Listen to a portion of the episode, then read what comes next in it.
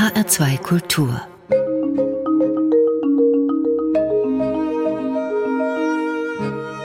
Doppelkopf Heute am Tisch mit Viola Tamm und Gastgeberin ist Christiane Hillebrand. Herzlich willkommen, Frau Tamm. Guten Tag, Frau Hillebrand. Ich freue mich, da zu sein. Singer-Songwriterin aus Aschaffenburg und Schirmherrin des Bündnis gegen Depression Würzburg. Dieses Bündnis gegen Depression Würzburg ist nicht das einzige, das es gibt, aber vielleicht mal vorneweg, was ist das überhaupt? Also das Bündnis gegen Depression, also es gibt ganz viele Bündnisse, das sind ich meine, über 60 Bündnisse in Deutschland.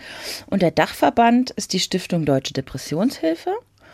Und die machen eben ganz viel in Sachen Aufklärung, Entstigmatisierung von Depressionen, also psychischen Erkrankungen im Allgemeinen. Und in Würzburg bin ich da jetzt eben die Schirmherrin geworden. In Frankfurt, da ist es zum Beispiel der Henny Nachtsheim vom Badesalz. Fand ich irgendwie auch ganz gut. Und ich reihe mich da jetzt ein und bin da ganz stolz und freue mich und möchte eben auch mit meiner Künstlertätigkeit einfach ein bisschen Aufklärung leisten und für mehr Offenheit kämpfen, wenn es eben um psychische Erkrankungen geht und Depressionen insbesondere. Jetzt habe ich schon gesagt, Sie sind Sängerin, Singer-Songwriterin, Sie sind auch Bloggerin und haben Ihre größten Leidenschaften zum Beruf gemacht. Das Singen, die Musik, das Schreiben und die Liebe zur menschlichen Seele. So haben Sie es auf Ihrer Homepage formuliert. Genau. Und das verbindet ja auch beides. Ne? Ja. Die Liebe zur menschlichen Seele und die Liebe zur Musik, darüber werden wir natürlich ausführlicher sprechen. Sie engagieren sich in diesem Bündnis gegen Depression. Das macht man ja nicht ohne Grund. Wie sind Sie dazu gekommen? Ich fange vielleicht mal sogar hinten an in dem Fall. Ich habe eine Tochter, die ist jetzt zwei Jahre alt und ja, sagen wir mal so, ich hatte keine so schöne Schwangerschaft und auch keine so schöne erste Babyzeit, weil ich einfach Depressionen hatte. Also ich hatte eine Schwangerschaftsdepression, ich hatte eine postpartale Depression und das ging bis ein Jahr nach der Geburt. Also es war sehr hartnäckig. Das war so meine erste und hoffentlich letzte Erfahrung wirklich mit der Erkrankung Depression. Ja, und abgesehen davon bin ich einfach ein bisschen anfällig für Angststörungen, Panikattacken und sowas. Ähm, und war da auch schon, also seit ich 16 bin, quasi immer mal wieder in Behandlung auch und in Therapie. Und dadurch lernt man natürlich auch viele Menschen kennen, denen ähnliches widerfährt. Und das heißt, mein Leben, ja, ist übersät mit Menschen, die einfach psychische Probleme haben. Und ähm, das hat mich immer beschäftigt und ich wollte schon lange mich da sozial engagieren. Und jetzt habe ich endlich die Gelegenheit dazu. Und mhm. da bin ich sehr, sehr froh und bin hochmotiviert, da eben für ein bisschen Aufklärung und Lockerheit, also ein bisschen lockerer auch darüber zu sprechen. Ich habe mit 16 war ich tatsächlich das erste Mal in einer Kinder- und Jugendpsychiatrie, das war wegen einer Angststörung und da habe ich damals schon so diese Hemmung einfach verloren, darüber zu sprechen und mich da, also ich habe mich da nie für geschämt und bis heute, also das, das ist so das oberste Ziel. Ich will, dass Menschen irgendwann über ihre psychischen Erkrankungen, psychischen Themen so offen sprechen, wie wenn sie eine Grippe haben. So, ne, dass es einfach nicht mehr so diese Scham da ist und so. Das ist mir ganz wichtig. Also diese psychischen Erkrankungen zu entstigmatisieren. Genau das ist ja auch das, das Ziel dieses Bündnis gegen Depression. Ja. Es ist ein Thema, über das nicht so oft offen gesprochen wird. Mhm. Verrückterweise und was ich sehr begrüße und äh, sehr schön finde, durch Corona, ja, wie, wie doof das alles auch ist, aber es fangen tatsächlich mehr Menschen an, darüber zu sprechen. Es ist ein größeres Thema. Nora Tschirner hat jetzt äh, über ihre Depressionen gesprochen. Kurt Krömer, Thorsten Sträter macht es ja schon ganz lang. Es wird, es wird langsam, habe ich das Gefühl. Und da freue ich mich. Ja. Jetzt ist das ja ein weites Feld, ne? Über Depressionen sprechen. Es gibt so viele unterschiedliche Formen von Depressionen. Es gibt leicht depressive Verstimmungen, die hat vielleicht jeder mal. Und es gibt die wirkliche Krankheit Depression. Und auch da gibt es ja ganz viele Facetten und Schattierungen. Jetzt haben Sie schon gesagt, Sie haben während der Schwangerschaft Depressionen bekommen. Das ist vielleicht ein bisschen untypisch, ich weiß es nicht, weil man kennt das eher so nach der Geburt, dass viele Frauen in so ein Loch fallen. Wie war das bei Ihnen? Es ist und das ist auch wichtig, es ist nicht untypisch. Mhm. Klar, es ist häufiger nach der Geburt, ne, der Babyblues und manchmal, ja, ist es halt dann eben ein sehr schlimmer Babyblues. Aber es kommt auch während der Schwangerschaft schon öfter mal vor. Ich, ich meine, bin ich nicht sicher, aber ich meine, so zwischen 5 und 10 Prozent haben auch schon in der Schwangerschaft wirklich auch Probleme. Bei mir war das so, ich war von Anfang an so ein bisschen einfach überfordert mit dieser ganzen Sache. Ich war auch Raucherin, ich musste dann aufhören, ich war emotional ah, einfach total aufgerieben und irgendwann, so nach ein paar Wochen, konnte ich auf einmal nicht mehr schlafen. Fast gar nicht mehr. Und bis heute weiß ich nicht, kam dann die Depression durch diesen Schlafmangel, der ja sehr an einem zehrt, oder war es die Depression? In der ich dann irgendwie schon beginnend war und dadurch kam dann die Schlafstörung. Ich weiß es nicht. Aber das war wirklich so, dass es, es ging nicht mehr und ich habe über Wochen keine Nacht länger als drei Stunden geschlafen. Teilweise hatte ich das Gefühl gar nicht, halbe Stunde, boah, ganz schlimm. Und das war dann natürlich ähm, behandlungsbedürftig. Ich wusste zu dem Zeitpunkt auch noch gar nicht, oder war mir nicht im Klaren darüber, dass das jetzt eine Depression sein könnte. Das wollte ich mich gerade sagen. So, das das, das habe ich nicht kapiert. Das habe ich wirklich. Ich, ja, mir ging es schlecht. Mir ging es dann natürlich durch den Schlafmangel noch schlechter. Aber darauf bin ich erstmal nicht gekommen. Und dann hat damals meine Mutter mir geholfen, weil ich war so fertig und hat für mich rumtelefoniert und hat dann in Frankfurt eine Psychiaterin gefunden, die äh, Frau Dr. Kittel Schneider. Und die hatte eine Sprechstunde für Schwangere und Frischmamas. Da ging es eben um Psychopharmaka in der Schwangerschaft und was kann man machen. Da bin ich dann hin. Und die hat mir dann meinen Allerwertesten gerettet, würde ich mal sagen. Nach der Schwangerschaft oder nach der Geburt war es ja auch noch nicht vorbei. Nein. Also in der Schwangerschaft war es dann immer schwankend. Also auch das mit dem Schlafen, das kam immer mal wieder. Es, es war nie so richtig gut. Ich habe mich einfach nicht überhaupt nicht gut gefühlt. Aber es war mal ein bisschen besser, ein bisschen schlechter. Und dann kam die Geburt. Und dann kam noch das Thema, dass äh, sich bei mir die Plazenta nicht gelöst hat. Dann hatte ich noch eine Not-OP, Blutverlust, Hohn. Das heißt, ich war körperlich halt äh, total fertig. Dann kam wieder die Schlafstörungen, die natürlich erstmal auch normal sind. Äh, und da ist auf einmal so ein kleiner, kleiner Wurm und schreit. Und man weiß nicht, was man machen soll.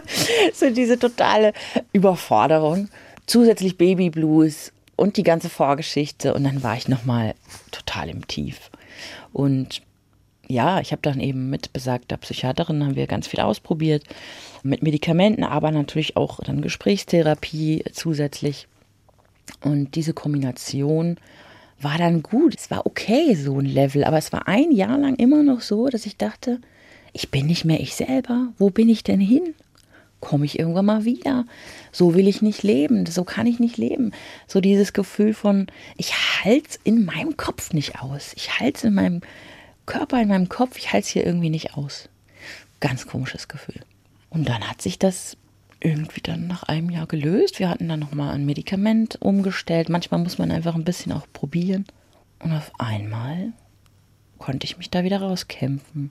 Aber es gibt bestimmt viele Frauen, die jetzt auch sagen, naja, so nach der Geburt, so ein Loch oder ein Babyblues hm. kenne ich. Das ist ja nicht unbedingt behandlungsbedürftig.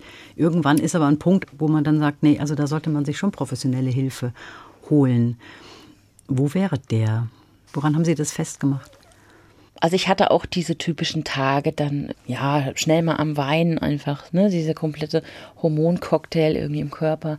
Aber ich glaube, Erstmal, wenn es natürlich länger geht, wenn es einfach nicht aufhört. Zweitens, also Depression ist dann eben so, man fühlt sich wirklich komplett handlungsunfähig. Also es ist nicht mehr möglich, zum Beispiel Verantwortung zu übernehmen. Also ich, ich konnte keine Verantwortung übernehmen. Mein Mann musste sich kümmern, dass da Windel waren und ich konnte das alles irgendwie nicht. Und auch die Nächte hat mein, mein Mann gemacht und ich war, lag auf der Couch und äh, ja, also ganz verrückt. Und ich glaube, so dieses komplette Handlungsunfähige über einen längeren Zeitraum, dann zusätzlich zu, also bei der Depression kommt ja dann auch oft dazu, so wirklich lebensmüde Gedanken, also so suizidale Gedanken, ne, dass, dass man irgendwie da keinen Sinn sieht und solche Sachen. Schlafstörungen sind auch ein Zeichen. Ja, und das eben über einen längeren Zeitraum. Und da ist auch wichtig, weil ich glaube, in, ein Depressiver an sich merkt das oft gar nicht so oder fragt sich, hm, was ist los, weiß nicht, irgendwas stimmt nicht. Aber die Angehörigen können da eben auch viel Hilfestellung leisten und sagen, hier, wir müssen da jetzt was machen. Weil ich zum Beispiel hätte meine Mutter damals nicht für mich rumtelefoniert. Ich hatte gar nicht mehr die Kraft dazu, mir jetzt Hilfe zu suchen.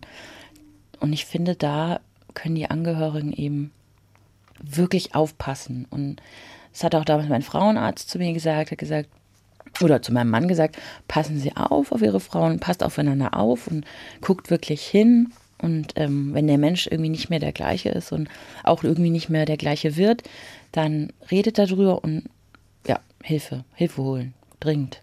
Weil, und das muss man auch sagen, jetzt auch für die Schwangeren, die gerade schwanger sind, man kann das gut behandeln. Man kann das gut behandeln und es geht dann auch wieder weg. Und man bekommt sich auch wieder. Ich habe mich auch wieder bekommen. Ja. Aber man muss es auch wollen, ne? Ich glaube, wenn die Angehörigen merken, da ist irgendwas und mhm. versuchen zu helfen, aber derjenige möchte gar nicht und versperrt sich, da hat man nämlich wenig Chance. Das ist schwierig. Mhm. Also ich sag mal, der Leidensdruck muss dann vielleicht groß genug sein, würde ich mal sagen. Aber es spricht wirklich nichts dagegen, sich helfen zu lassen. es ist nichts Schlimmes und ähm, der Seele tut das gut. Was ihr heute rückblickend sagen könnt. Sowas von, mehrfach, mit allen möglichen verrückten Phobien und Depressionen und und es wurde alles immer wieder gut. Ja. Jetzt hören wir mal die erste Musik, die Sie mitgebracht haben, und dann sprechen wir danach ein bisschen drüber, weil das ist nämlich auch eine Musik, die genau jetzt dazu passt. Schön. Enter the Fray, stürze dich in den Kampf. Genau.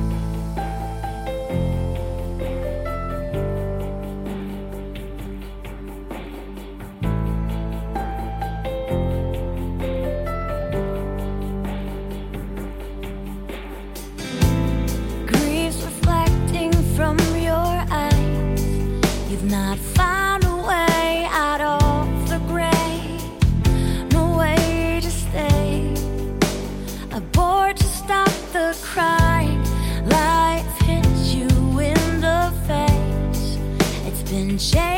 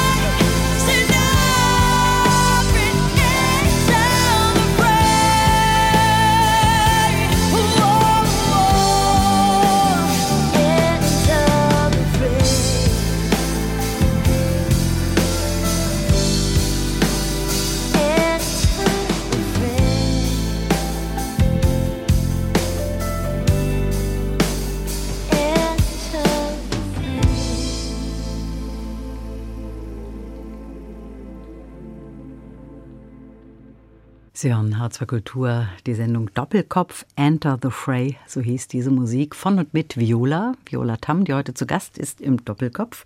Eine sehr kraftvolle Musik, Frau Tam. Eine Musik, die Sie geschrieben haben, als Sie die ehrenamtliche Tätigkeit übernommen haben beim Bündnis gegen Depression. Ich glaube, Anfang des Jahres ist das jetzt entstanden. Das war so eine Art Startschuss im Kampf gegen die Depression. Kann man das so sagen? Genau das.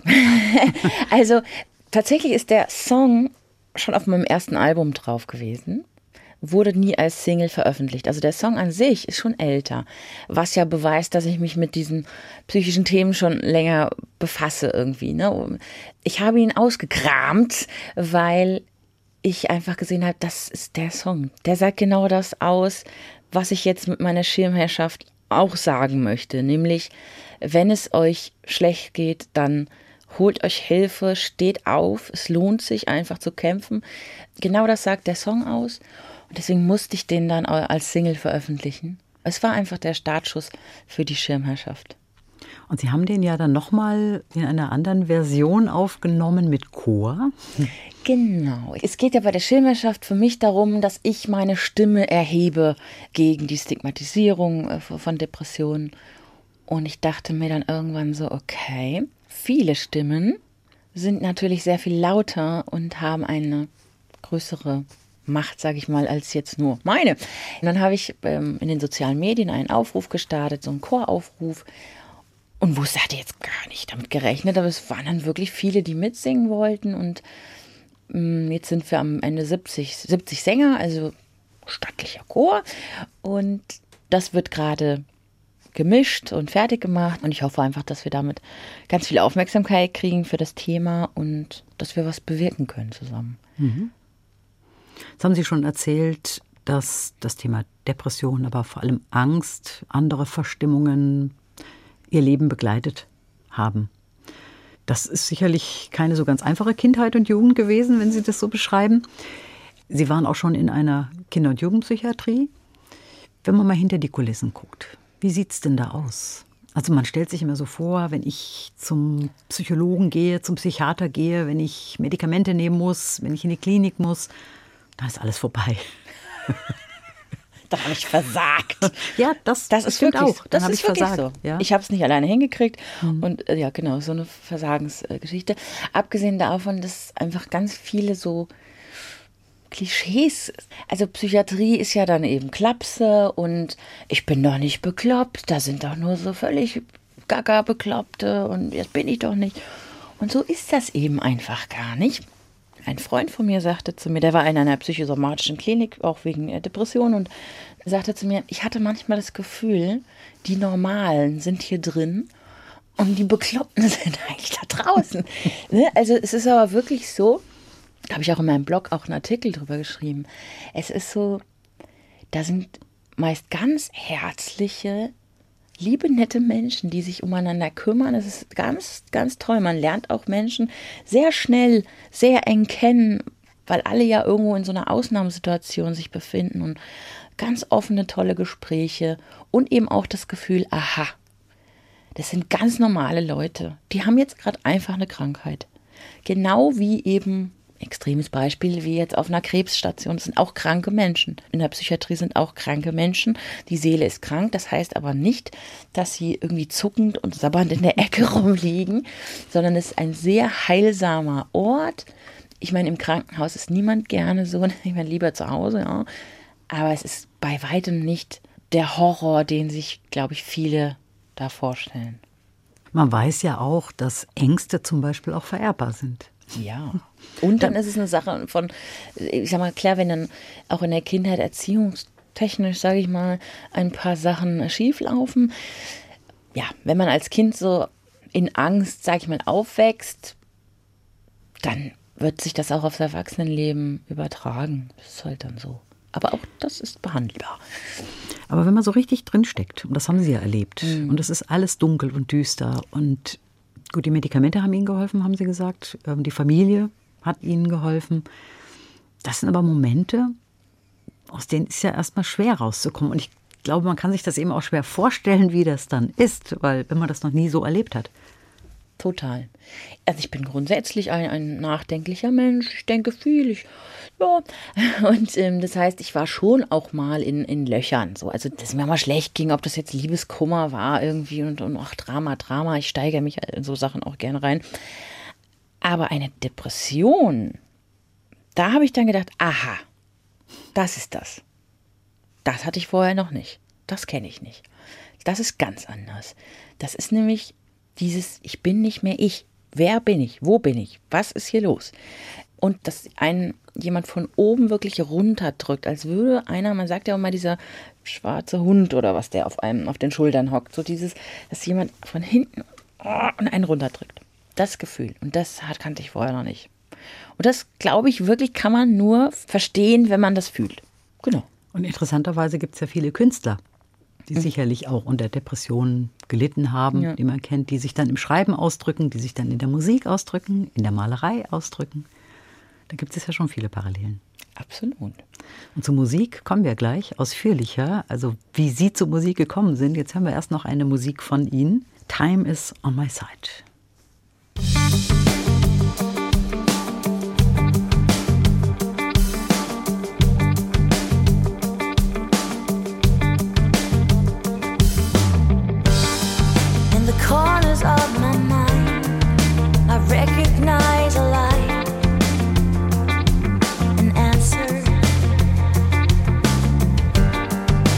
the day your love went blind.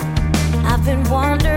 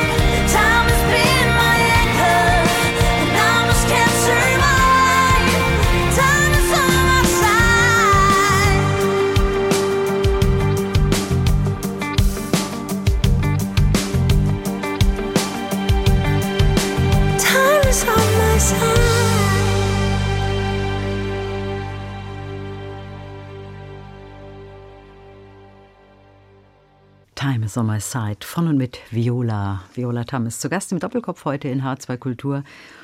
Das war jetzt der zweite Titel, den wir von Ihnen gehört haben. Was bedeutet der Ihnen? Der Titel bedeutet mir sehr viel, denn erstmal ist er auf meinem Debütalbum drauf und das war eine große Sache damals für mich, das allererste Album. Das Debütalbum It's Not Logic und da ist es ein Song drauf und der ist von ganz vielen Leuten einfach der Lieblingssong und ist auch einer meiner Lieblingssongs, weil er schön ist und weil ich auch den Text einfach sehr mag. Ich finde die Aussage sehr wichtig und schön. Time is on my side ist im Prinzip so dieses Ding, manchmal dauert es halt ein bisschen, manchmal dauert es, einen Liebeskummer zu überwinden, manchmal dauert es auch gesund zu werden, wenn man krank und so weiter. Und so dieses Ding, gib dir die Zeit, die Zeit ist dein Freund, die Zeit heilt. Meine Mutter sagt dann immer so schön zu mir, ach, wart nochmal, wart nochmal, wart nochmal ein Jahr, wart nochmal. Und es ist auch einfach so. In der Depression war es auch immer so dieses, ach, wart nochmal, wart nochmal. und, und so war es. Ein Jahr später sah die Welt schon wieder ganz anders aus. Und das ähm, sage ich auch vielen, die mir jetzt über die sozialen Medien und auch über meinen Blog schreiben. Es schreiben mir einfach auch viele verzweifelte Menschen, ne, die gerade leiden. Und, und da sage ich auch immer, ja, gib dir doch ein bisschen Zeit. So. Das macht Hoffnung dann. Ja, durchatmen. Mhm. Alles wird gut. Manchmal braucht es ein bisschen Zeit. Sie sind in Marburg geboren, 1982, dann im Hintertaunus aufgewachsen und leben jetzt seit fünf Jahren in Aschaffenburg. Sie machen Musik, wie wir jetzt gehört haben, aber Sie haben mir mal gesagt im Vorgespräch, ich bin eigentlich eine Spätzünderin, was die Musik betrifft. Sie wollten Journalistin werden. Genau. Warum? Ja, ich habe als Kind schon Gedichte geschrieben. Ich habe gerne geschrieben. Ja, ich habe auch gerne gesungen, aber da kam ich erstmal überhaupt nicht drauf irgendwie. Nach dem Abitur habe ich dann angefangen, Soziologie zu studieren, weil mir irgendjemand mal gesagt hatte, da könnte man super quer einsteigen in Journalismus. Keine Ahnung. Naja, und es äh, hat sich dann nie ergeben, weil sozusagen parallel zu meinem Soziologiestudium ging es dann eben auch mit der Musik los. Bei mir ging das erst mit 22 los. Ich habe recht spät Abitur gemacht. Ich war zweimal sitzen geblieben ging es mit 22 los. Da hatte ich meinen ersten Gesangslehrer und die ersten Gesangsstunden. Da hat überhaupt jemand, das erste Mal jemand zu mir gesagt, boah, du hast ja echt Talent. Weil das war mir überhaupt nicht so klar. Wurde in der Familie Musik gemacht? Ja, mein Vater hat ganz gerne mal so getrommelt, aber nicht so viel. Ja gut, an Weihnachten, ein paar Weihnachtslieder, aber wir waren jetzt keine Musikerfamilie oder sind keine Musikerfamilie. Mein Bruder spielt bis heute kein Instrument und ja, also ich bin so das schwarze Musikerschaf und musste dann irgendwann eben, ja, ich musste einfach von selbst drauf kommen. Bin ich dann auch, Gott sei Dank. Wann hatten Sie Ihren ersten Auftritt?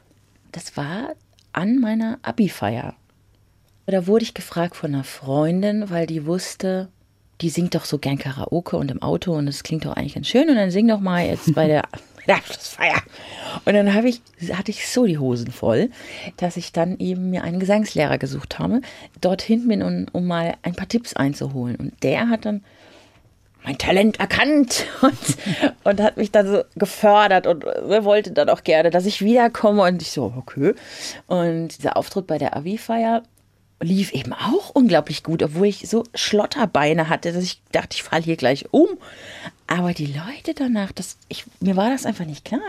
Die waren so berührt und, oh, und für dich soll man den roten Teppich ausrollen. Ich so, oh mein Gott. Was war das, was Sie damals gesungen haben? Wahrscheinlich noch nichts Eigenes, oder? Nee, noch nichts mhm. Eigenes. Mhm. Nee. Also ich wurde begleitet von ähm, einer Schulkameradin die am, am Flügel und ich habe gesungen A Thousand Miles von Vanessa Carlton und You're the Reason von Snow Angels. Das habe ich gesungen. Werde ich nie vergessen, ja. Aber Sie haben ja auch erzählt, dass Sie die Angststörungen hatten. Das war doch bestimmt eine doppelte Herausforderung, sich auf die Bühne zu stellen und dann. Nein! Ja. Nein, wirklich. Weil, und das war schon immer so auf der Bühne, da vergesse ich das ja alles, weil da bin ich ja mit ganz anderen Sachen beschäftigt. Als, mhm. Also da bin ich nervös, da habe ich Angst, den Text zu vergessen. Da, also schon Angst, aber, aber nicht jetzt, dass ich irgendwie eine Panikattacke. Ich hatte noch nie auf der Bühne eine Panikattacke. Weiß ich nicht, da kann ich mich fallen lassen. Das ist wirklich heilsames auch. Ja, also für die Bühne geboren und heilsam, ist das im doppelten Sinne? Ja. Sie haben dann Gesangsunterricht genommen. Wie ging es dann weiter? Nebenher studiert? Ja, mehr oder weniger. ich war eingeschrieben, definitiv. Und dann besagter Gesangslehrer, äh, Bernd Schütze heißt er, aus meinem Heimatort und der hat mir die ersten Bands vermittelt. War dann auch erstmal Coverbands. Das war Shelly Shelly, das ist eine, ja, ich sag mal, Soul-Rock-Pop-Coverband. Und da habe ich meine Liebe zum Soul dann auch entdeckt. Und so eine Partyband hatte ich dann für Hochzeiten und so. Und so ging das los. Und dann hatte ich auf einmal ganz viele Auftritte, total viele Gastauftritte bei irgendwelchen anderen Bands. Und ich habe gemerkt, aha, hm, das läuft. Irgendwie finden die Leute das gut, was ich da mache. Ja, und dann hat sich das verselbstständigt. Und Sie haben ja auch in dieser Rock-Pop-Jazz-Akademie in Gießen dann noch studiert. Was Da ist ich das für Gesang eine Akademie? Ach, dort genau, dort haben Sie dann. Ja. Das war dann speziell für den Rock-Pop-Bereich. Die sind speziell für den Rock-Pop-Jazz-Bereich. Ähm, die RP Jam war eine tolle Zeit. Da habe ich meine Band dann auch kennengelernt. Songs hatte ich schon vorher geschrieben, so Texte und sowas. Ich habe ja, wie gesagt, immer gerne geschrieben. Aber da hatte ich dann die erste Band, die meine Songs gespielt hat. Das war eine große Sache. Wenn Sie jetzt die Texte auch schreiben, wie gehen Sie da vor? Ist erst die Musik, die Melodie da? Ist erst der Text da? Oder wechselt das auch mal? Das wechselt. Manchmal habe ich so einfach so Eingebungen, irgendwelche Melodie, Schnipsel, die ich dann ins Handy aufnehme und reinsinge. Oder ja, oder mir fällt irgendwie irgendeine Textzeile ein. Oder mir gefällt meinetwegen auch eine Textzeile in irgendeinem Film. Da ich sage, ah, das ist ein Thema, das finde ich super, das, das mache ich. Da schreibe ich einen Text. Ja. Und ich versuche halt da persönliche Dinge zu verarbeiten in den Texten natürlich. Ich kann mir vorstellen, dass man manche ganz lange bastelt, bis es dann passt und andere sind einfach da. Das stimmt. Und gerade die, sag mal, die ehrlichsten Songs, die, bei denen man dann hinterher denkt, ja, da habe ich es jetzt auf den Punkt getroffen, da habe ich jetzt wirklich meinen Gefühlen Worte verliehen, die gehen meistens schnell. Weil die kommen dann richtig im Flow rausgeschossen. Aus dem Herzen. Was bedeutet Ihnen die Musik? Das ist eine gute Frage. Die Musik, ja, ist einfach mein Weg, mich auszudrücken. Mein Weg, wahrscheinlich auch mich ein Stück weit selbst zu therapieren. Ja, mich mit meiner Seele und meiner Vergangenheit und so auch dann nochmal auseinanderzusetzen. Und das ist Musik und ich bin einfach ein sehr emotionaler Mensch. Ich finde ja nicht nur meine eigene Musik toll, sondern ich finde ja auch ganz viel andere Musik toll. Und mich bewegt das und mich begleitet das. Und man hat ja so, so einen Lebenssoundtrack. Und gewisse Songs verbindet man dann mit gewissen Ereignissen. Und das ist, ja, ein sehr wichtiger Teil meines Lebens. Sie haben sich auch eine Musik gewünscht von Lucy Silvers. Ja. Mit, was verbinden Sie denn mit diesem Song?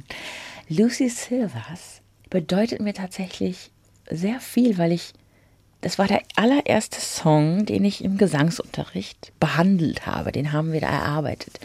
Und Lucy Silvers, die kannte ich überhaupt nicht. Und ich werde nie vergessen, ich war auf, auf der Fahrt nach Friedberg zu einem Freund und da wurde dieser Song, ich glaube, es war HR1, wurde der abends vorgestellt. Und ich war sofort hin und weg. Es war genau das, was ich auch gerne hätte und machen würde. Und sie klang auch von der Stimme, also die hat mich stimmlich so abgeholt und ja, und der Song hat mich abgeholt und der hat mich lang begleitet. Und ich habe ihn bei einem Casting, und der ist Deutschland sucht ein Superstar-Casting. Da hab, hab Haben Sie mitgemacht? ich habe einmal, ich habe es einmal gemacht. Ich habe es wirklich einmal gemacht. Das war ganz am Anfang, 22. und Da hatte ich ja gerade das Abi gemacht und da hatte mich mein, mein Gesangslehrer ein wenig, was heißt überredet, aber er hat mich überzeugt und dann bin ich dahin und ja, Dieter Bohlen kannte den Song natürlich gar nicht. Das hat ihm nicht gefallen. Das ist ja nicht, das gefällt ihm ja nicht, ne? wenn, wenn er dann einen Song nicht kennt. Gut, egal. Äh, Ich kam da auch nicht sonderlich weit, war auch nicht schlimm. Vielleicht war es auch ganz gut so im Endeffekt. Wahrscheinlich. Wahrscheinlich, sehr wahrscheinlich. Ich habe das auch nie einem Gesangsschüler von mir irgendwie empfohlen, äh, dorthin zu gehen. Ja, gut. Ist Entertainment, alles gut, aber für mich war es nichts und ich gehe lieber den steinigen Weg und hangele mich von unten hoch und mache das so irgendwie. Finde ich nachhaltiger, glaube ich. Aber da hatten Sie auch einen, einen Song von Lucy Silvers gesungen, oder? Wie Sie gerade Ja, drauf ja, genau. Genau, da habe ich den Song von Lucy Silvers gesungen. Auch den, den Sie sich gewünscht haben? What Ge- You're Made of? Genau den. Hm. Dann hören wir den doch erstmal. Sehr gut.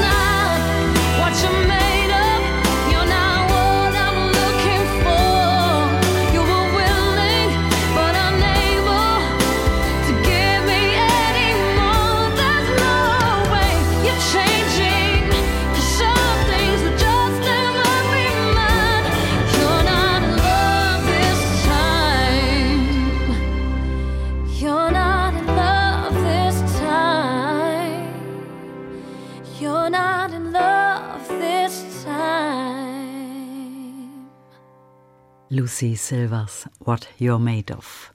Sie hören H2 Doppelkopf. Zu Gast ist Viola Tamm, die sich diese Musik gewünscht hat und die diese Musik auch schon mal selber gesungen hat.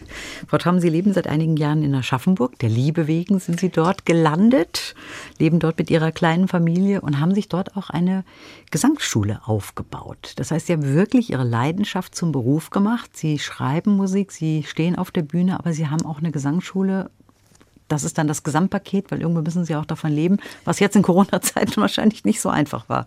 Nee, ich hatte wirklich das Glück, dass ich dieses zweite Standbein mir aufgebaut habe mit der Gesangsschule.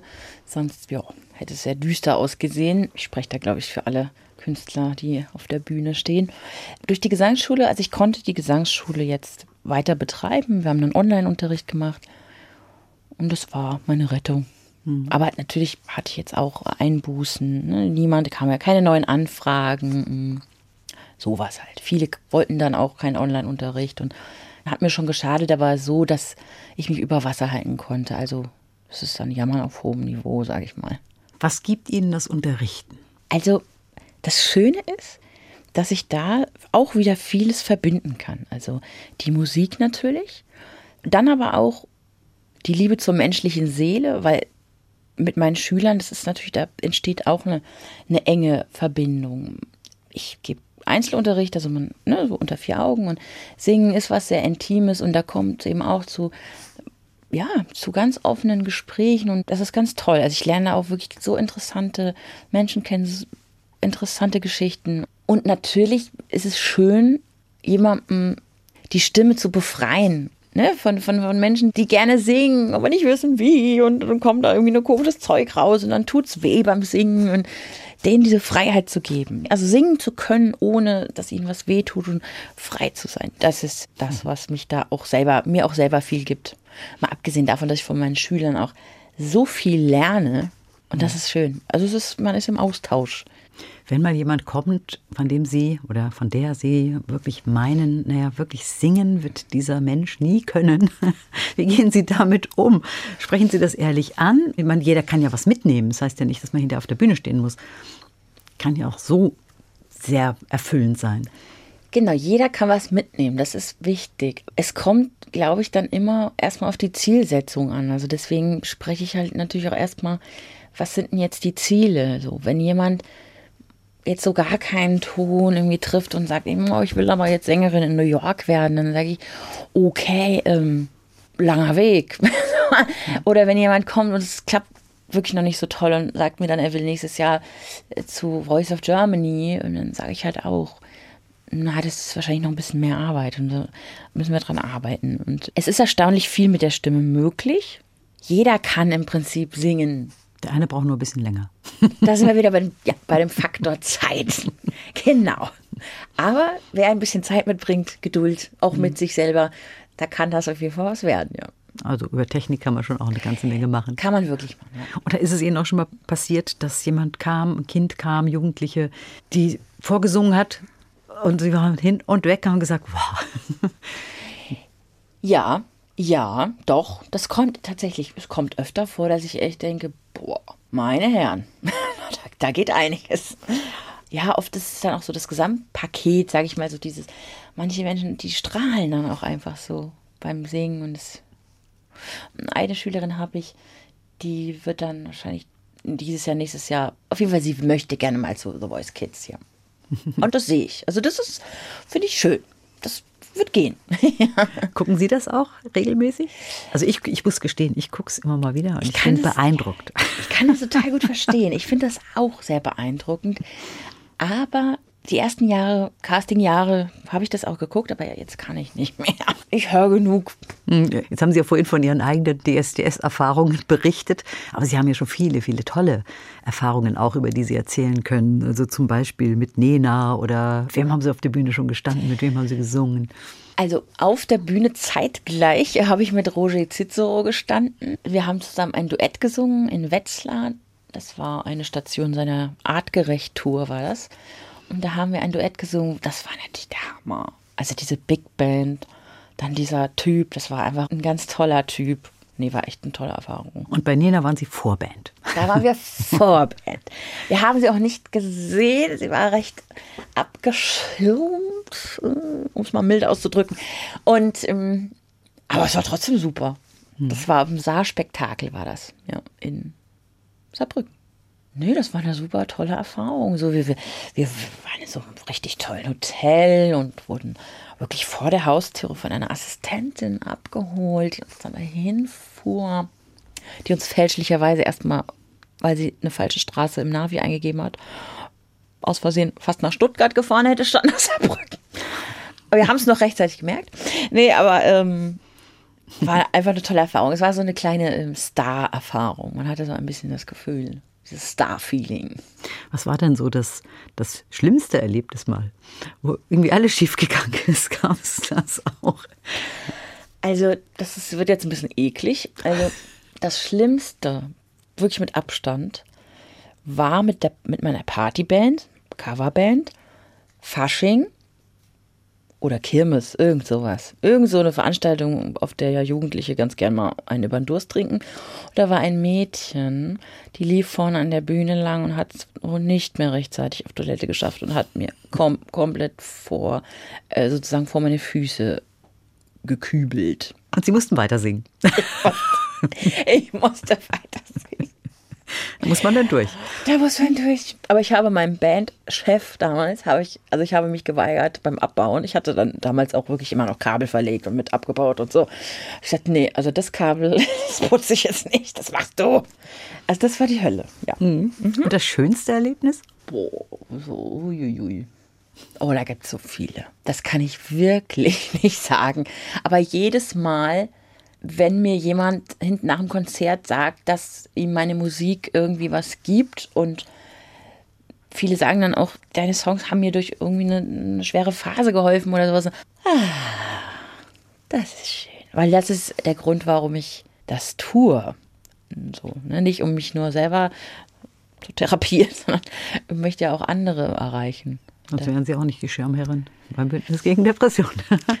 Viola Tam, ganz herzlichen Dank, dass Sie zu Gast waren im Doppelkopf. Sehr gerne. Ich habe mich sehr gefreut. Ich hoffe, wir haben auch vielen Mut gemacht.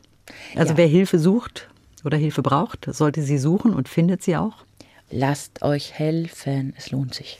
Und auch ein bisschen aufmerksam hinschauen als Freund, Freundin, Angehörige, Mutter, Vater. Freund. Sie haben eine Musik noch, die Sie sich für den Abschluss gewünscht haben. Bridge over Troubled Water. Was ist das für eine Musik? Das ist ja natürlich ein sehr bekannter Song, ein wunderschöner Song. Für mich eines der ja, schönsten Kompositionen, ähm, die die Welt bisher hervor- hervorgebracht hat.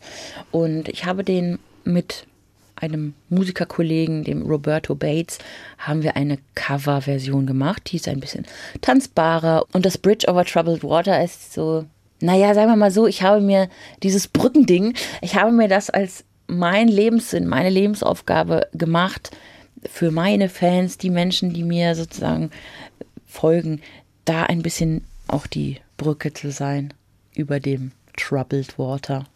Deswegen habe ich den Song ausgesucht.